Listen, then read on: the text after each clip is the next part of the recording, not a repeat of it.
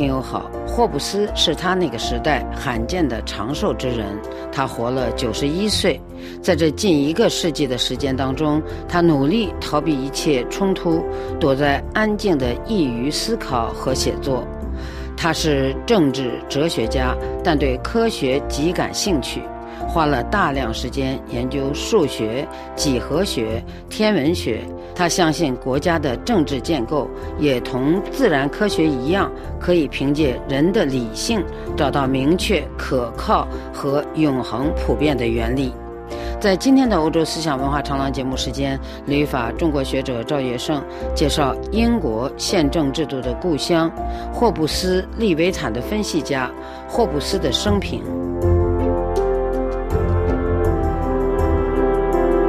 赵先生您好，您好，赵先生。霍布斯的时代其实不平静，霍布斯似乎一直冷眼观察。是这样的，霍布斯的一生可以这样形容了：是生在动荡中，心在云天外。也就是说呢，他亲身经历动荡，而一心要找出动荡的原因和止息动荡的方法。他晚年所写的自传中有一句有名的话。我母亲惊恐万状，所以生下了孪生子。我自己和恐惧，他这是把自己啊和恐惧的心理当成了孪生兄弟。他为什么这么说呢？原来在他出生的1588年啊，西班牙无敌舰队进犯英国。霍布斯说啊，谣言在我们镇上四处流传，说无敌舰队的入侵将意味着这个国家的末日。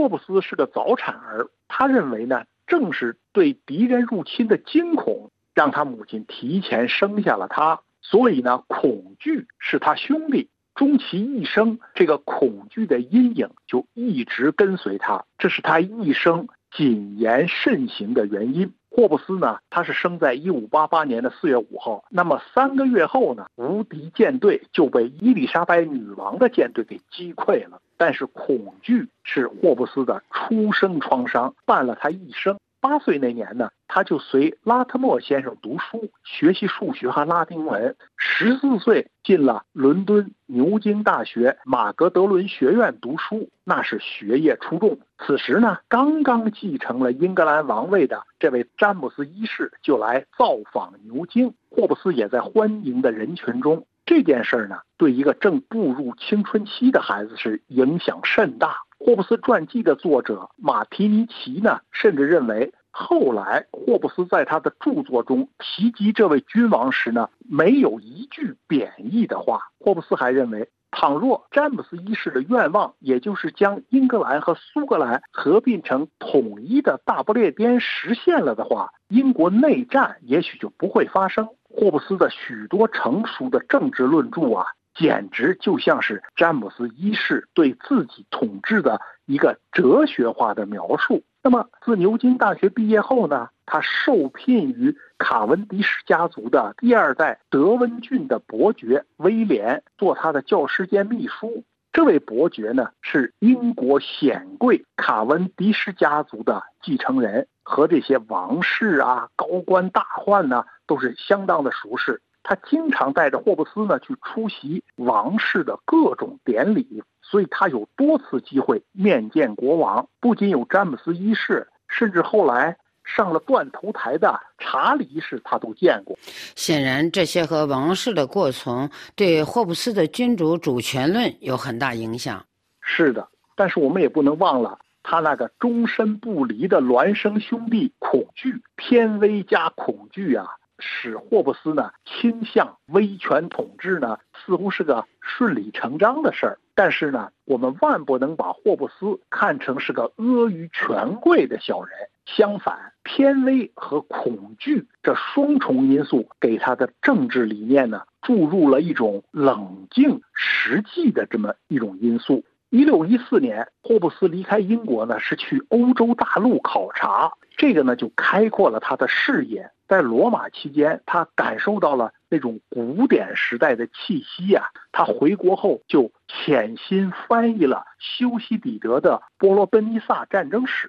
那么，一六二五年之前，他担任过培根的秘书，所以有人说呢，他的文章中啊。常有类似培根的那种表述。一六三零年到一六三六年之间呢，他又两次去欧洲，他接触到了笛卡尔的著作。他从法国到罗马，很可能呢和大科学家伽利略见过面，因为呢他开始啊对使用望远镜观察天文感兴趣，而这正是伽利略的发明。一六三六年，他回到英国之后，有一段时间呢，他就参加了牛津一批才智之士的圈子。由于地点呢是牛津郡的大图庄园，所以人称大图社。这个圈子中的文化人士讨论一些重要的问题，涉及到宗教、国家政体、国王的权威。霍布斯也在其中呢发表意见。他的重要著作《法律、自然和政治原理》就是在这个大图社的讨论中获取的灵感。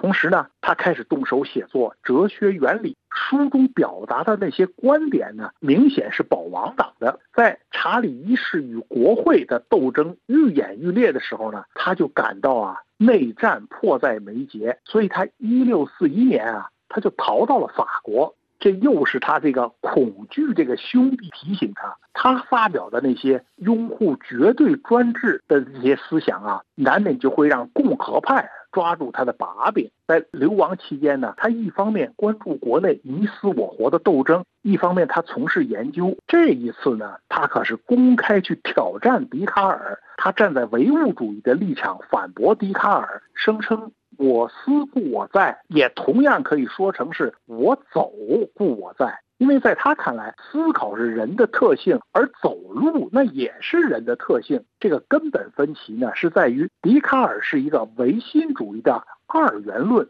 精神和物质是完全不同类的存在，而霍布斯他只相信实体的存在。笛卡尔是根本就看不上霍布斯的这个唯物论，他对朋友说呀：“我根本就没拿他的东西当回事儿，所以呢，我就不想反驳他。”直到一六四八年，两个人呢才终于见了面，据说也是吵得不欢而散。这两位大哲人的争论一定非常有趣。是啊，他们争论的都是什么？宇宙的本质、认识的本质，那都是一些抽象深奥的哲学问题。但是这两个人的性情啊，彼此不合，所以呢，就让这种争论带上了各自的性格特点。此时呢，英国发生了惊天动地的大事，英王查理一世在一六四九年以叛国罪被斩首处死。史学家认为啊，正是在这个时候，霍布斯就开始了《利维坦》的写作。这部书呢，他捍卫军权，为君主专制大唱赞歌。那么显然是查理一世的死让他大受震动。一六五二年，英国内战呢，那是以共和派的克伦威尔的胜利告终。霍布斯他回到了英国，但是他把《利维坦》一书提献给了被处死的国王的儿子。查理二世这次他表现得很勇敢，因为克伦威尔以护国公之名呢，权势正隆，而霍布斯在书中他公开就为君主的主权辩护，似乎他的那个孪生兄弟恐惧呀没在。一六五八年，克伦威尔逝世，他把护国公的名号传给他的小儿子小克伦威尔。但是这个孩子啊，完全没有能力保住他父亲创下的共和体制。终于在一六六零年逃往海外的查理一世的儿子被国会呢迎回英国，重回大宝，世称呢查理二世。君主制呢是复辟了，但是这个复辟呢可不是旧制度的全然的复归呀，而是一个新制度的萌芽。丘吉尔写道啊。说这个历史的车轮并不像许多人想象的那样倒转。这次复辟呢，不仅是王政的复辟，也是国会的下议员在战场上打败了国王，同时呢，也控制了他为此目的而建立的可谓的军队。他纠正了自己的过激之处，现在成为不可抗拒、无可争议的英国统治机构。更主要的是。现在每个人都理所当然地认为，王权是国会的工具，国王是臣民的公仆。建立真正的宪政制度，真是历尽千辛。是的，其实这还不算完呢。直到一六八八年光荣革命之后，英国的宪政制度呢，才算真正建立起来了。那么霍布斯回到英国之后呢，他花大量的时间去研究几何啊、数学呀、生理学呀。他和这个搞清血液循环理论的哈维成了好朋友，甚至和他一起呢去做过动物尸体的解剖。王政复辟后呢，归来的这个查理二世是很尊重霍布斯，常和他交谈，并且给了他一份年金。可是。新成立的英国最高学术机构皇家学院却没有接受霍布斯，因为这个协会呢，他信奉的是科学试验为检验真理的标准。可是霍布斯他却坚持呢，这个科学的有效性啊，还要借助理性推导的公理来证明。而且随着这个年岁增长啊，他就变得特别爱和人争辩，一句不合他就骂人。很招人烦，所以霍布斯的最后的岁月呢，他是在德比郡的乡下度过的。他号称呢，以往的著作已经说尽了他想说的话，现在是无话可说。于是呢，他就开始翻译荷马的两大史诗《伊利亚特》和《奥德赛》。有一位叫怀特·肯尼特的人呢，记录过霍布斯的晚年生活，说他的生活方式很独特：早起锻炼身体，下午从事研究。起床后呢，如果天气晴朗，他就出去散步。运动完之后呢，他会享受一顿丰盛的早餐。中午呢，再吃一顿正餐，然后点上蜡烛，带上十二支雪茄，关上门，窗户半掩，几个小时就躺在那里思考。他活着的时候呢，就一直在想啊，他自己的墓志铭。他最喜欢的一句话呢，是和墓碑有关的话。这句话是说呢，这是真正的哲人之时。他是死于一六七九年十二月四号，享年九十一岁。他留下的这个巨大的精神财富啊，等我们慢慢体会。好的，那就谢谢赵医生，谢谢。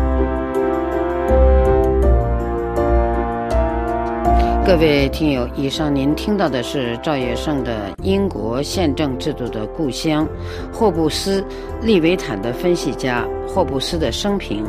本次欧洲思想文化长廊节目由索菲主持，感谢伊德利斯的技术制作和各位的收听。下次欧洲思想文化长廊节目时间，我们再会。